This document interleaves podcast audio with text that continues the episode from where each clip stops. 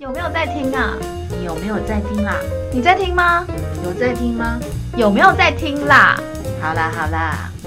欢迎收听东东与西敏的 Life Enjoy。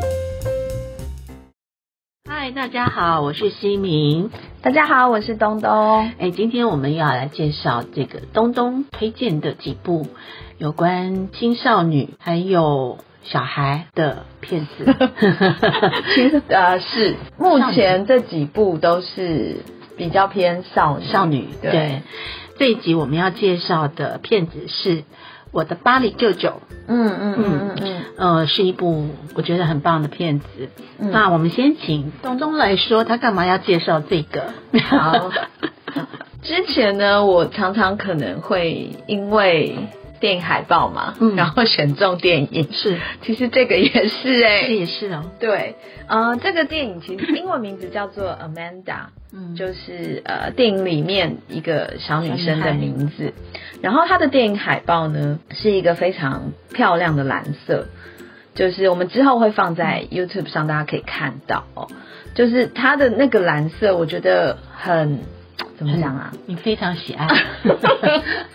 非常吸引我的目光。啊对，因为那个海报上，其实我一开始为什么？为什么呢？一开始看海报是对人给你什么样的感觉？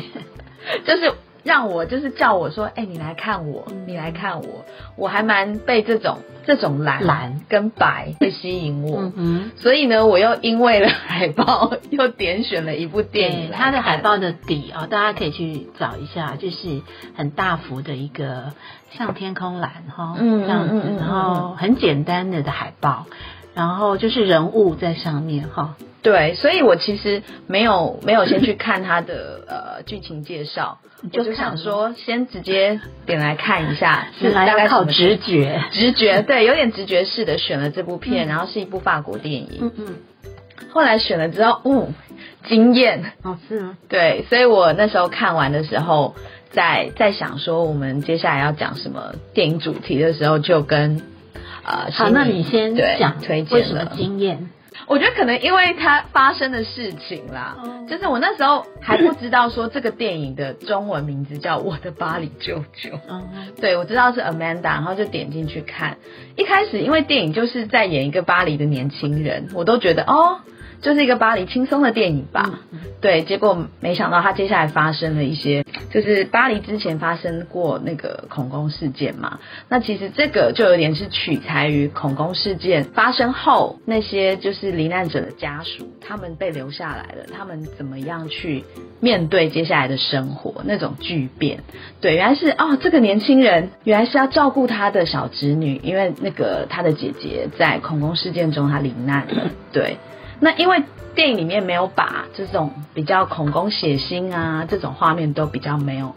可是呢，他就是比较着重在描述于说。这个年轻人本来一开始只是一个就是到处打工的年轻人，对生活好像没有什么目的，然后对很多事情都漫不经心。可是因为姐姐离开之后，就照顾小侄女的任务就在他身上了，然后他要怎么去面对，然后小女生要怎么面对，对，所以他精彩的就是他接下来这个过程，嗯，对，所以我有点惊艳，想说，哦，原来是这样的电影，对。那西敏，我推荐给你看之后，你的想法嘞？我的想法，其实像这类的片子，基本上我都蛮喜欢的。就是说，因为呃，就是他们拍摄的模式方式是我我喜爱的啊、就是说没有太多，就像你看那个海报，可能很简单，没有太多的形式啊、然后拍摄就是很单纯的陈述。好、可是它后面有一些内在的东西。其实这类的片子，我是呃非常能够去看的，我也会去找寻来看，但是可能我比较少去针对像小孩啦，哦，或者是青少年这样子的题材，嗯，所以呢，呃，我也是借由东东哈他去介绍，所以我就有可以涉猎到这些，不要这样说。我当初看海报，我也不晓得 内容原来是 就是藏了很多东西。对。对，但是他这部片子其实我很爱的部分，哈、并不是他整个当然故事也是，但是并不是他在整个故事的描述，而是在他的描述方式，就是说、嗯拍摄的方式，对他，当然嗯他的故事是有个梗概嘛，对对。但是他拍摄的方式其实是令我还蛮佩服的。好，比如说他最主要扣着是一个就是恐攻的事件，嗯。但是呢，他在恐攻这件事情的处理上，我觉得实在太令人惊讶了。其实我看到那一部幕的时嗯候，嗯嗯嗯，我是有点可能张开嘴这样跟我一样，你跟我一样，我 我也是，，因为他整部片子其实是蛮舒服的。对对啊，对，它是好像就是一个生活这样，就是一个人在那边生活的细琐的事情。，对，然后 有一天，这个男生要跟他姐姐他们好像约好了去野餐，野餐对，对在一个草坪上，大草坪。对，然后可是呢，这位男生呢，他因为一些事情耽误了，嗯。所以呢，他就晚到了。对，然后他很长的画面是他骑着骑着单车，单车嗯，在路上，对，他在赶路，想要就赶快去跟他们会合，就他呃单车这样骑骑骑啊、一路上，然后碰到一些好像很喧嚣的车队过去之后，然后他到了那个现场，对，其实是一路上都没有任何的声响，甚至于一些好像要挑起你觉得你即将面对一个恐惧的画面的时候都没有，都没有，对，然后就看到了那些被射杀死死的人躺在那个草坪上，然后呢，这时候也没有声音，有一点点声音是那种大家在哀嚎，对。或是在就是需要 need need help 的那一种声音，但是对，但是但是是安安静的，对，所以我就觉得哇，他这样的处理方法真的是嗯。蛮另类的，蛮另类的，因为那个嗯声音就是对，的确草坪上很多人，可是你不是听到大声的在喊，或是大声的在求救，嗯是那种小小声的。然后因为草坪上就是大概只会有鸟叫，很嗯安静的声音。嗯那一刻就是我们应该都是张开嘴的，因为都吓到，你就知道恐攻就是发生在一般日常生活中你完全没有预料到的事情。嗯。他就让你同样在那个状况之下看到这件事，对看到这个视角。因为我们平常习惯性的看到的都是呃，可能枪声啊，嗯或者是哦因哦一声啊，嗯啊是然后或者是嘈杂的人的哀嚎声啊，嗯等等，其他都比较没有，都没有，可以这样讲。对，然后那整部片子，其实我记忆很深刻的是他在骑脚踏车，因为我觉得他处理他在骑脚踏车的时候，他配的配乐啊，那个音乐。其实会让你进入一个不一样的这个气氛里头啊！我不晓得那个东东有没有这种感觉，那个给我印印象蛮深刻，可能就像你看海报的那个感觉，有有，其实他一直只要这个男生在巴黎的街道上，或是在他就是一平常巴黎的生活里面，就 even 是他姐姐，嗯你都会觉得这个是生活很美好啊，嗯很轻松啊，很愉悦，很巴黎气氛的感觉。嗯对，所以 有我有感受到你说的，对他传递的一些东西，其实我不知道是导演哦，应该是导演吧？应该是对他的一一个氛围，嗯一个心情吧。那但这心情蛮特别的，蛮特殊的。所以我说，这个导演其实他有他自己独特的一些呃对事物的看法，然后还有他的情调。对，因为他嗯的、他的画面其实还蛮蛮蛮美的啊，然后音乐其实也还蛮好他听的。我觉得他有可能有受到那个，我不知道那个就是那个大导演侯麦我觉得有的哎、应该呃有、那个对，因为他们的其实有一些画面都是非常写实，就是生活的写实面啊。那也没有太多琢磨说呃戏上的冲突或者是怎么样。对，那其实这部片子它主要是在讲 Amanda。就是那个小孩，嗯就是妈妈就这样离去了，然后留下一个他几岁啊？他五六岁，他应该对差不多，对对，看小女孩。像，对，对，然后再加上这个舅舅，然后就要面对 他到底要不要抚养他，还是他要怎么去照顾他，然然后他要怎么处置他，于是他就进入了一个必须要去让他不得不面对的一个现实。舅舅舅有一点就是这个是天上掉下来，就是不管是姐姐的这个离去，嗯，还有这个照顾子女的这个任务，因为他。你看他从那个只是到处打工的一个人，就是你感觉他这个人应该就很吊儿郎当而已。可是因为这个子女，他甚至不是有想说他是要把他送去孤儿院吗？还是他都有去询问那个机构？你就知道说这这令他有点不知所措，或是说他把他放在就是姨妈家，就是请他帮我看看着他这样子。他甚至有想说，我是不是要再晚一点去接他？我不要那么早去接他。你你就知道这有多写实，就是这个人的心情，就是对你是他舅舅，嗯，但是你是要真实的从他现在，然后一直照顾到他成长，对，那个真的是另外一种人生任务，哎，对，对啊，那这这个片子就也会让我想到，就是其实他们在讲恐攻，影像上面不会让你这么恐，对，影像上面没有，那他们只是在描述这个恐攻之后而产生的一些问题。好，那也让我想到之前我们介绍的《我的家不是我们的家》，对，爱尔兰电影，对，爱尔兰电影，你不觉得那种切入的模式都，嗯嗯嗯，有点类似，就是他们在陈述一个，嗯，现在的问一个问题，可是他们在描述的时候，其实是非常的生活，对，就是你现在正在发生的事情，然后你可能也会有同样的那种焦虑不安，嗯，对，就是。哦，原来就是好，我还是因为这是欧洲电影比较是这种特色嘛。我觉得国外有一些，这就跟文化有关吧。哦，对，嗯，就是说他们在看待事情或在对。在描述的时候，他切入的方式，而且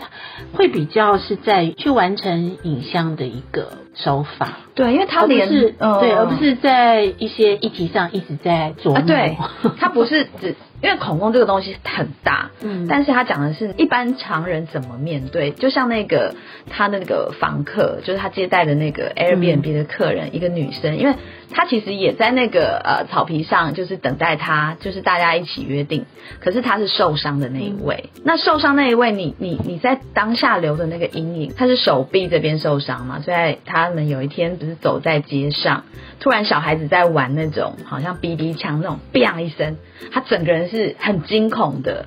你就知道所谓的那种创伤症候群。虽然看起来巴黎好像一如往常美好，大家有没没有觉得恐攻怎么样？可是，在经历的人的心里，你知道那个有多难去 overcome，就是怎么去。克服这个，我觉得那一刻那个男生男主角就是舅舅知道了，说原来你有这么这么的不安跟害怕，因为甚至这个女生后来是离开巴黎的，她有点没有办法在这个城市继续生活，她需要一些时间。对对对对，但是觉得那好真实的人生的感觉，对啊，对。但是在欧洲的片子就会加入一些我觉得比较像配乐的部分。嗯，好，那这配乐其实我我是特别想要介绍。好好，他是安东桑科，他其实是美国的音乐家。哦，是哦，他做了很多这种配乐。嗯，那为什么要来介绍他？因为其实这个片子，我是觉得这位配乐。也赋予他一些不一样的电影的生命。嗯嗯嗯。我们刚刚说他们在骑脚踏车的时候，其实他搭配的是那种钢琴的音乐，然后会让你就是哇，那感觉就是虽然他在讲这些故事，可是你就觉得说，嗯，他好像是在一个蛮真实又蛮美好的一个环境里头，嗯的氛围。就说我觉得那个音乐有给他一些。不一样，所以我们那时候看到后面发生的事情，我们才会非常的惊讶。但是他另外在最后面结尾的时候，其实他们要去看一场嗯网球赛，网球赛对。但是这场网球赛其实对这个女孩子有一些小女孩有一些意义的存在。但是他们在从他跟舅舅出发去看的时候，其实这个配乐呢，它就用了一些弦乐。开始进入，其实你去看这样子的，你去听或看，为什么他去看一场网球比赛，怎么会是一个弦乐感的整体的氛围呢？就你会进入一种哇非常奇妙的一个嗯，那个 ending，对 ending，对那 ending 我觉得也是设计的非常好。嗯嗯嗯对嗯嗯，因为这就是一个这个真实，很像很真实的一个网球比赛，对，它是什么英国网球公开赛吧？对他们从法国特别对等于是做一个旅行到那边去看这个比赛，而且他最后的镜头其实就 focus 在这个网球选手跟那个小女孩的特写。哦，我就觉得说哦。好厉害！大家可以去看看。哦，你说他最后这样子收，你就觉得哇，这个对，有因为他其实是一个很对我来讲说，一个网球赛好像似乎他不会去创造出一个多么让人印象深刻或感动的嗯戏，但是他这样的处理跟呈现，而且把电影里头的一个主轴，一个最后的一个 ending 的，嗯。说的很很有漂亮，很漂亮。啊，对对对。对，很漂亮，因为你你是要，因为你前面从沉重，然后到慢慢好像 要恢复你往常的，因为他带出嗯。了，不是他带出了那个他妈妈，他妈妈嗯对他妈妈曾经给这个小女孩的一句话。哎，我忘记了是什么话“猫王”，哦，这里头有猫王，哎他们在跳舞，对那时候。因为他妈妈曾经跟他有讲过一个美国的对对对我谚语，有我想起来对，嗯嗯，就是说已经猫王已经离开了，所有的事情都已经结束了，未来不会改变了，但是并不是这样子，对。嗯。所以他本来是失望、绝望，对对对对，那最后其实经由这个网球赛还有的结果，对，嗯嗯对让他去重燃信心。对对对，就是反正你看到最后那个 ending，你是整个人又上扬的感觉。对他其实嗯做了一个很好的 ending，对对对，就是这整部片很舒服，然后中间对的确发生了一些让人家惊讶，就是或不安的事情。可是你就是慢慢看他整个过程，嗯，对，到最后你说那个 ending 的设计，对，就是那个那个很激昂的时候，你其实慢慢你看完这部电影就觉得啊，这导演还蛮特别的，嗯对他的手法跟就是你细细的看，它有它的特殊的地方，有不同的诠释的呃方式，但是并不是呃很激烈的，对他非常隐藏在一些小细节的地方。这个应该很厉害哦，就是你看起来好像没什么，但他一直在一直在隐隐的给你一些东西，然后他又在里头，他有说到这个舅舅的成长嘛，对不对？嗯哈、他对人生的一些变化跟看法，哦，他真的是，所以我看完之后想说，我对这个男主角就有点，一开始我想说，这应该随便的人都可以演吧，然后后来想，好像不是哦，好像他还得了什么对哦，男主角，对，然后原来他真的就是你看完真的懂他的他有整个变得化到法国凯撒奖最佳男主角，呀，然后电影音乐有提，名，嗯嗯嗯。嗯，，然后东京的最佳影片、最佳剧本，对对对，推荐给大家看这一部。法国的电影，二零零八年的作品，对我的巴黎舅舅对，Amanda，然后有空也可以听听看他的电影音乐。好哟，那我们下次见喽。拜拜。